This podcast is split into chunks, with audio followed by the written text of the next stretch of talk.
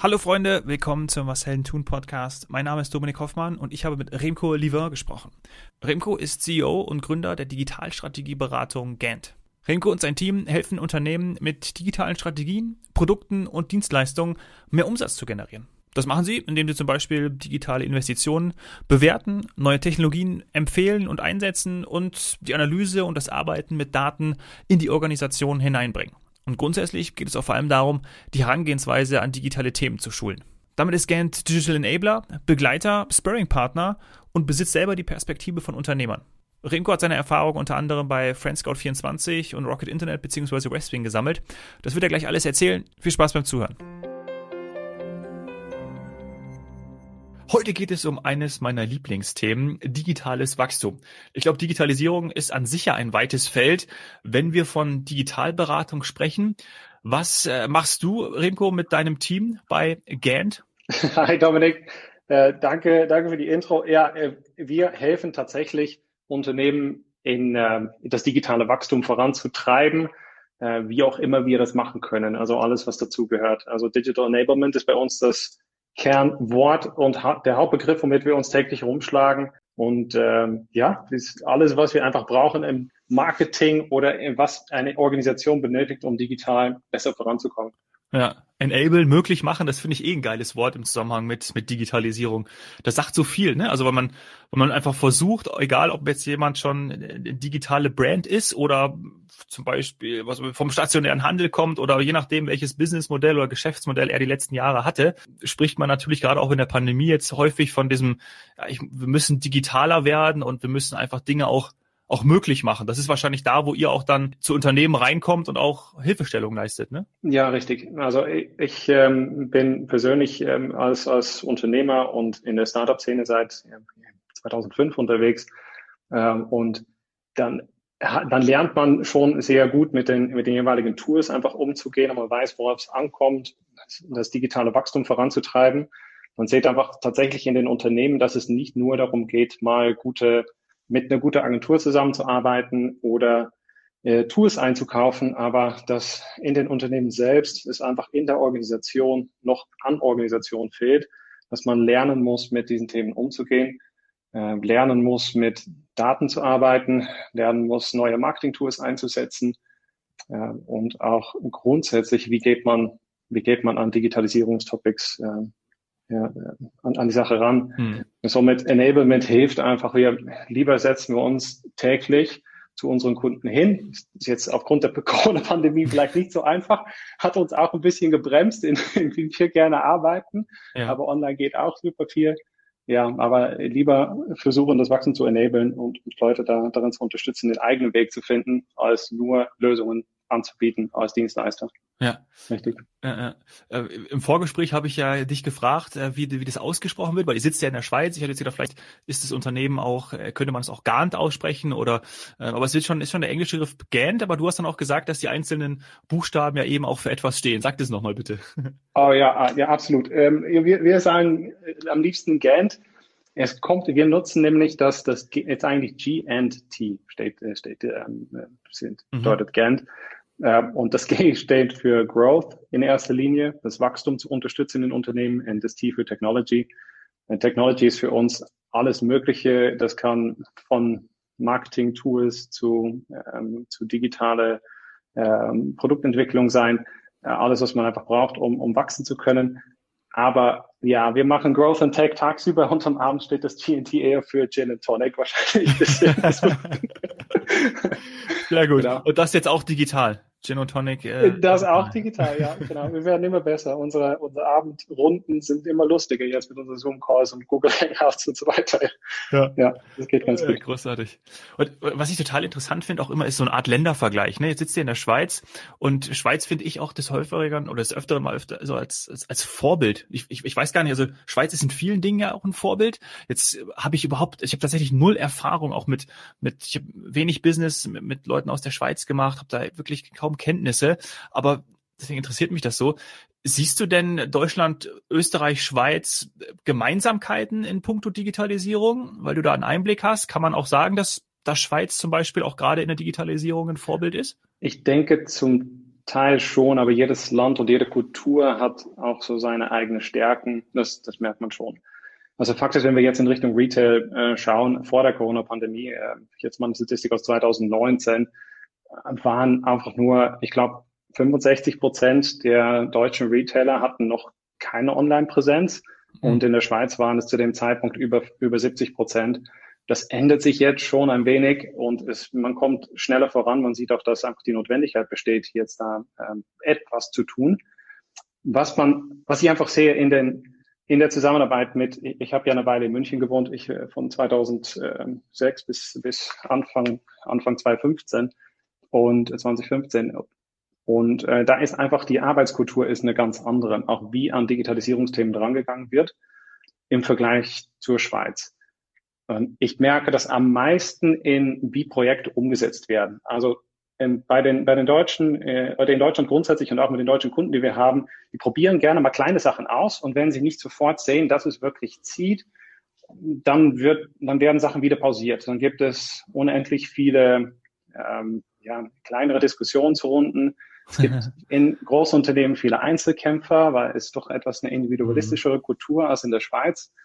Und ähm, hier wo, wo jetzt, wo ich das jetzt mitbekomme, die letzten paar Jahren und auch mit den Kunden, mit denen wir zusammenarbeiten, werden Projekte auf eine viel längere Zeitspanne vorausgeplant. Man setzt sich, man ist viel langsamer unterwegs, weil man sich erstmal ein, zwei Jahre austauschen muss, bis etwas umgesetzt wird. Aber wenn es dann gemacht wird, dann wird Geld in die Hand genommen, dann wird ein vernünftiges Team zusammengestellt und dann gibt man richtig Gas. Und somit ist die, ich weiß nicht, die Schweizer sind in der Hinsicht deutlich langsamer. Es gibt weniger kleine weniger kleine Projekte und, und Punkte, die immer wieder aufpoppen oder coole, schnelle Start Startups wie in Deutschland. Aber die Projekte, die umgesetzt werden, werden recht gut umgesetzt. Und das, äh, das, das ist schon ein, einfach eine Arbeitsweise und auch kulturell bedingt wahrscheinlich ein, ein Riesenunterschied. Ja, da, da nehme ich jetzt zwei Begriffe auch mit raus. Zum einen ähm, Investitionen, ja, also Geld auch ausgeben für Projekte zum Beispiel. Aber das andere ist auch, ähm, ob man es jetzt langsamer macht oder eben einen Ticken schneller, eben die Arbeitsweise, ist aber ja auch die Art, wie man Dinge voranbringt und sie eben testet. Ja, und dann, man kann ja etwas auch starten, es ausprobieren und dann sehen, ah, mh, mm, mh, mm, nee, das funktioniert so nicht, wir müssen einen anderen Weg einschlagen. Das ist ja das, wovon seit Jahren alle sprechen, dass man gerade so auch digitale Wege oder auch in, nicht nur digital, aber insgesamt, dass man durch so eine Vorgehensweise zum Ziel kommen kann oder erfolgreicher sein kann. Und so geht ihr, glaube ich, auch ran, ne? Also durch, durch vor allem viel austesten. Austesten, absolut. Ähm, ich mag persönlich schon es zu arbeiten mit Rapid Prototyping, äh, kurz ähm, MVPs aufsetzen, neue Sachen ausprobieren und schauen, ob es zieht oder nicht. Es liegt natürlich auch ein bisschen an meinem persönlichen Marketing, Performance Marketing Hintergrund. Also immer erstmal sehr nah am Endkunden versuchen, Sachen auszuprobieren und zu sehen, funktioniert das, kommt das gut an, man kann auch mit ein paar tausend Euro schon gute Erfolge feiern in der Hinsicht und dann weiß man zumindest, wie die Stoßrichtung stimmt und wie man dann weitermachen soll. Das würde ich mir schon noch etwas mehr wünschen in der Schweiz. Das äh, passiert etwas deutlich weniger wie in Deutschland.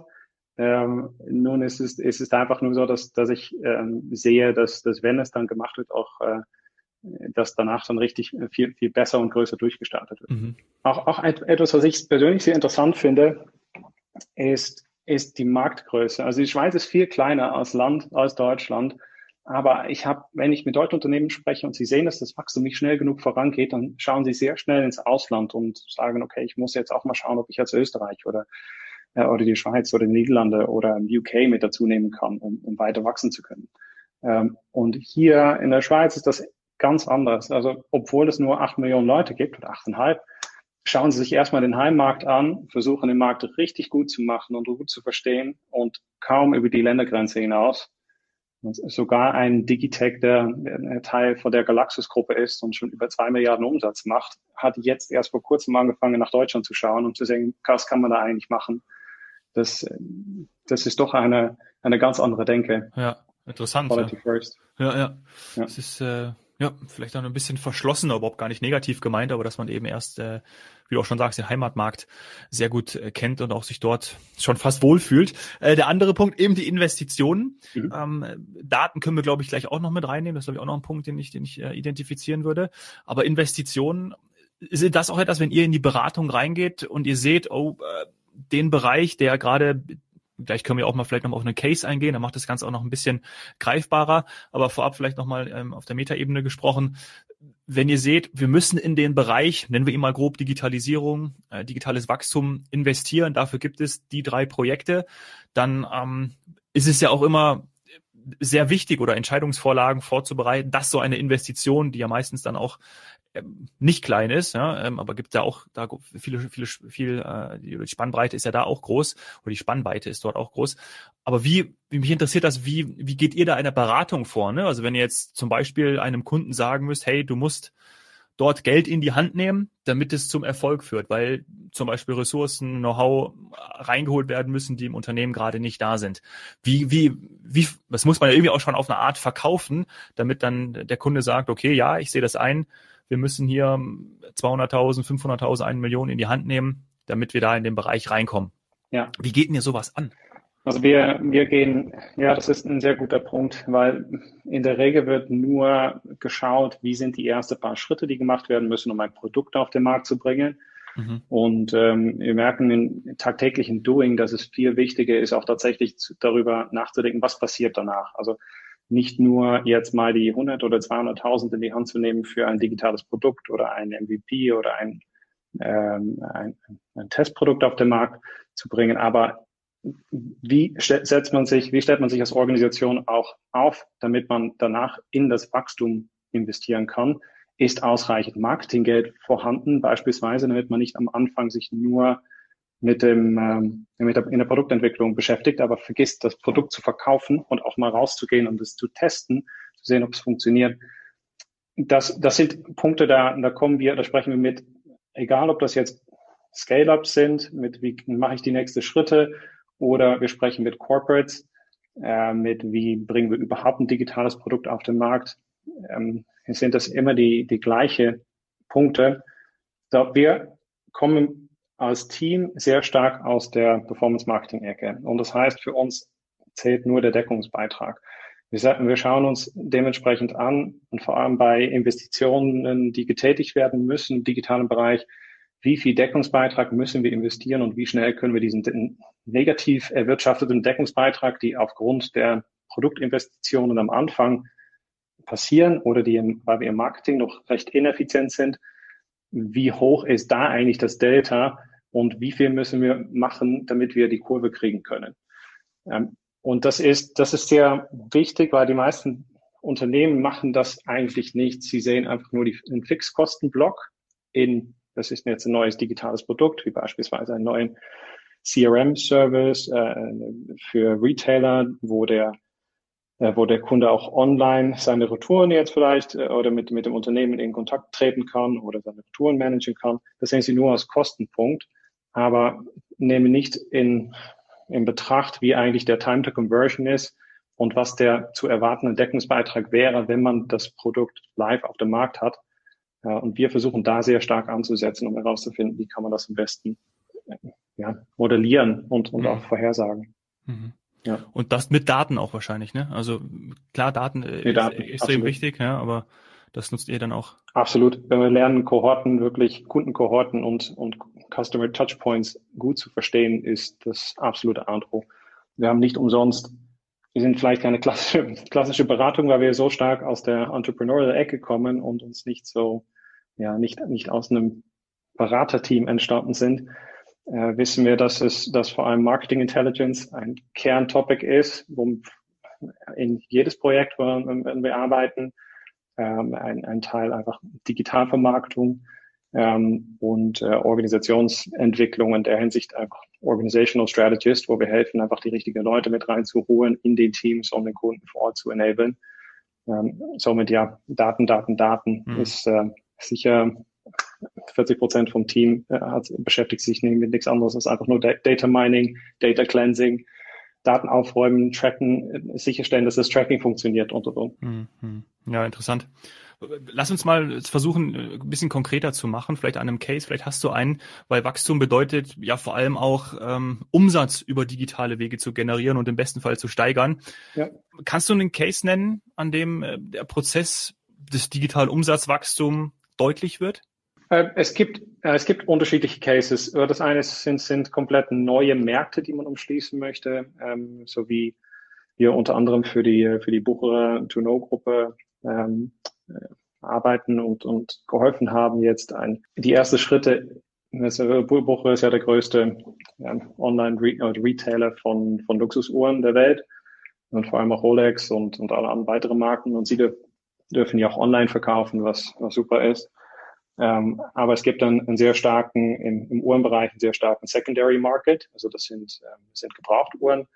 Äh, und der Bereich wird von, von Firmen wie Chronext und, äh, und so weiter wird, wird umschlossen.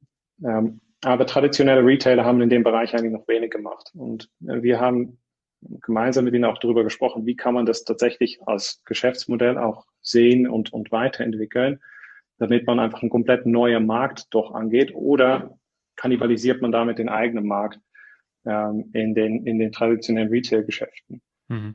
Und das ist, das, das ist, das ist dann so ein, ein komplett neuer Case, wo wir herausfinden müssen, äh, haben herausfinden müssen auf Basis von, von kleinen Prototyping-Tests mit ähm, kleinen Websites aufbauen, um zu sehen, okay, Landing-Pages mit, sprechen wir eine neue Kundenzielgruppe an oder sind das die gleichen Leute, die jetzt auch in den Läden schon bei uns einkaufen?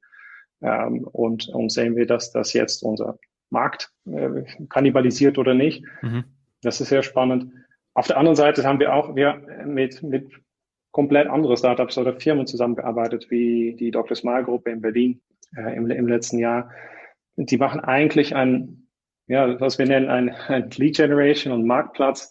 Sie bieten einen, einen direkten Service an für äh, so Aligner, die, über die man die Zähne schön und wieder gerade biegen kann und arbeiten mit einem großen Netzwerk an Zahnärzte, mit Zahnärzten zusammen, wo man diese Dienstleistungen in Anspruch nehmen kann, also wo man einen Scan machen kann. Ein reines Lead Generation Modell, aber auch eins, was, was man viel mehr erklären muss. In beide Cases ist es allerdings so, dass, dass man verstehen muss, welche Kundenkohorte spricht auf welche Dienstleistung gut an und wie kann ich ihn am besten bedienen. Ähm, und, und das greifbar zu machen ist eigentlich, obwohl beide Cases sehr unterschiedlich sind. Das eine ist reines Lead Generation, das andere ist fast ein, ein komplett neuer Markt umschließen und auch Kundenservice, weil man bei, bei Bucher gar nicht weiß, ob man jetzt mit einem Bestandskunden zu tun hat oder mit einem Neukunden. In beide Cases sind, sprechen die Daten, sind, sind wahnsinnig wichtig. Ja, cool. Danke, äh, danke für die Beschreibung. Was ich würde noch einen Punkt gerne, ähm, ähm, bevor wir zum Abschluss kommen, gerne noch erfragen, beziehungsweise ist es eine Beobachtung, denn es ist doch schon richtig, dass es einen Trend dazu gibt, dass große Strategieberatungen kleinere Digitalberatungen aufkaufen, ja, um, ich weiß nicht, um sich schlicht und einfach Digital-Know-how zu verschaffen oder was glaubst du sind die Gründe? Ja, ich denke tatsächlich, dass, also was wir sehen am Markt ist, dass wir nicht, ähm, dass es hauptsächlich auch am Fachwissen fehlt in den Unternehmen. Mhm. Äh, wir sind, es ist immer noch eine junge Branche, das, das vergessen wir häufig. Solange haben wir noch keine Handys und Tablets und, äh, und Computer. Ich meine, ich bin auch, ich bin wahrscheinlich diese zweite Welle gewesen, die noch alles haben mitmachen können. Als ich angefangen habe mit meiner Karriere, gab es noch nicht mal groß Facebook. Das war ja gerade mal im Aufkommen. Äh, und jetzt zehn Jahre, 15 Jahre später sieht die Welt schon ganz anders aus. Ich glaube schon, dass es wichtig ist, dieses Wissen aufzubauen. Wir versuchen das zumindest indem wir Leute ausbilden, indem wir sehr stark in Richtung Working Out Loud gehen und alles, was wir innerhalb der Gruppe kreieren, intern im Team miteinander teilen, sowie auch mit dem Kunden. Ähm, und ähm, das ist das ist einfach wichtig, das, das bindet nämlich auch, auch Mitarbeiter und, und es, ja, wir werden gemeinsam besser und wir können projektübergreifend auch unsere Insights ähm, ja, besser, wir arbeiten mit den Insights weiter und wir, wir wissen, dass wir da viel daraus lernen können. Größere Beratungen tun sich wahrscheinlich schwer von der, ich sag mal, ganz hohe strategische Ebene runterzukommen auf das, auf die operationelle ähm, mhm. Ebene, wo wir uns auch begeben. Aber wir sind wahrscheinlich irgendwo dazwischen. Mhm. Ja, du hast vorhin gesagt, äh, 2006 bis 2015 warst du in München, aus Performance Marketing ist, ist so dein Hintergrund. Das hast du gerade auch gesagt, natürlich, dass, dass äh, du ja auch schon ein bisschen länger in dem, in dem Game bist, ja, in dem Digital-Game, um es mal so zu sagen.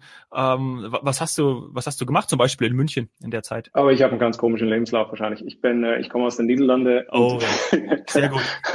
ich komme aus ein Niederländer in der Schweiz. Niederländer jetzt in der Schweiz. Ich, ich, ich komme aus den Niederlanden. Ich bin nach dem Studium bin ich äh, in München gelandet Und ähm, ich bin dann nach einem kurzen Stopp in der Scout-Gruppe haben, äh, war ich gemeinsam mit dem, mit dem Head of Product und, und ähm, Head of Marketing bei, äh, bei äh, Friendscout24. Die wollten eine Dating-Seite aufsetzen mit, äh, mit C-Date mhm. äh, innerhalb der B2-Gruppe und ich war da der, der erste Mitarbeiter und hab, war komplett einige Jahre lang zuständig für alles, was, äh, was Partnermanagement und Digitalvermarktung angeht, und auch für mehrere Länder. Und das kleine Startup wurde dann von, äh, ja, von aus drei Mitarbeiter wurden dann ein paar hundert, ähm, fast komplett ja. gebootstrapped. Das, das war cool.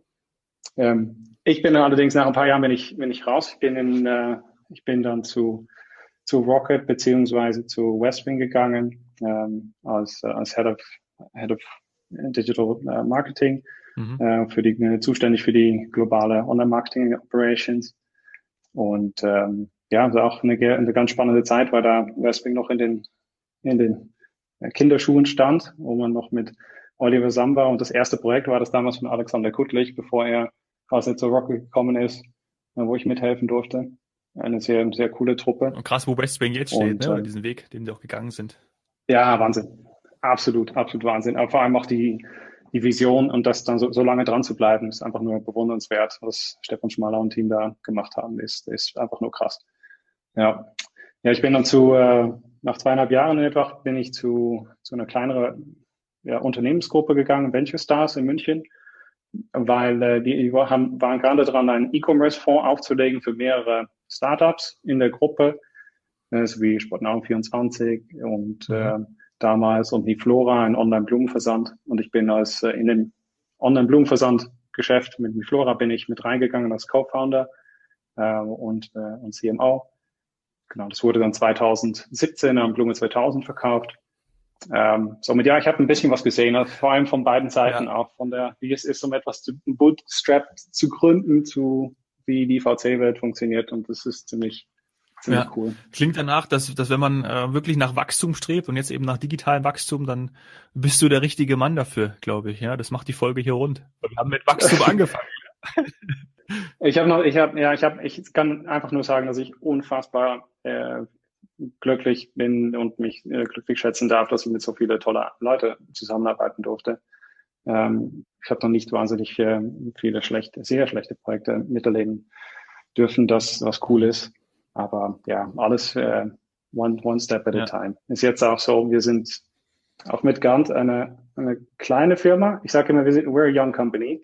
Wir sind noch kein Startup und es macht schon echt einen Unterschied, weil wenn man einfach nur lebt vom, äh, von, der, von den Weiterempfehlungen äh, und man kann in Ruhe ein Kernteam aufbauen, hat man auch Zeit, die ja, die USPs auszuarbeiten und herauszufinden, wie kann man die Welt verändern, weil ein, ein Startup muss schon wirklich die Welt verändern können. Und das können wir mit unserem Geschäft noch nicht. Aber ich glaube, dass wir zumindest eine Kultur pflegen und eine Arbeitsweise, die vielleicht dazu in der Lage wäre. Und ich, äh, ja, wenn wir über Wachstum sprechen, ich hoffe, dass 2021, 2022, 2023 einfach uns auch genau in Richtung Startup führen. Mhm ja, und dass wir durchstarten können in der Hinsicht. Ja. Schöne Botschaft. Ich glaube, wenn wir jetzt viele Hörer ähm, jetzt sagen, hey, äh, mit dem Remco äh, würde ich gern zusammenarbeiten oder mit dem Unternehmen würde ich was zusammen äh, machen, äh, sowohl als als Mitarbeiter einfach mal vorbeischauen. Ich packe euch alles in die Show Notes, aber ja vielleicht auch äh, ist es für das ein oder andere Unternehmen interessant, äh, mit euch zusammenzuarbeiten. Ja, ich glaube, da ist äh, eine Menge Potenzial und ich danke dir für die Ausführungen und den Einblick. Danke dir. Absolut gerne. Danke dir, Dominik. Hat Spaß gemacht. Bis bald. Ciao. Bis bald, freue mich. Danke. Ciao, ciao.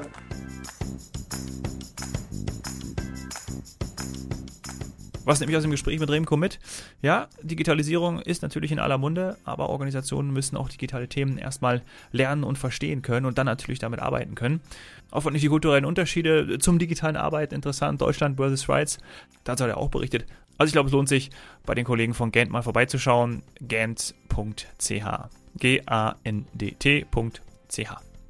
Wenn die Folge mit ihm gefallen hat, freue ich mich auf eine 5-Sterne-Bewertung bei iTunes. Empfehle mir gerne auch Freunde, Bekannte aus deinem Umfeld, mit denen ich hier im Podcast über ihr Business sprechen darf. Melde dich dazu am besten über Instagram, at domhoffmann oder schreib mir eine E-Mail an dominik.hoffmann.washeldentun.de. Danke dir. Cheers, Hero.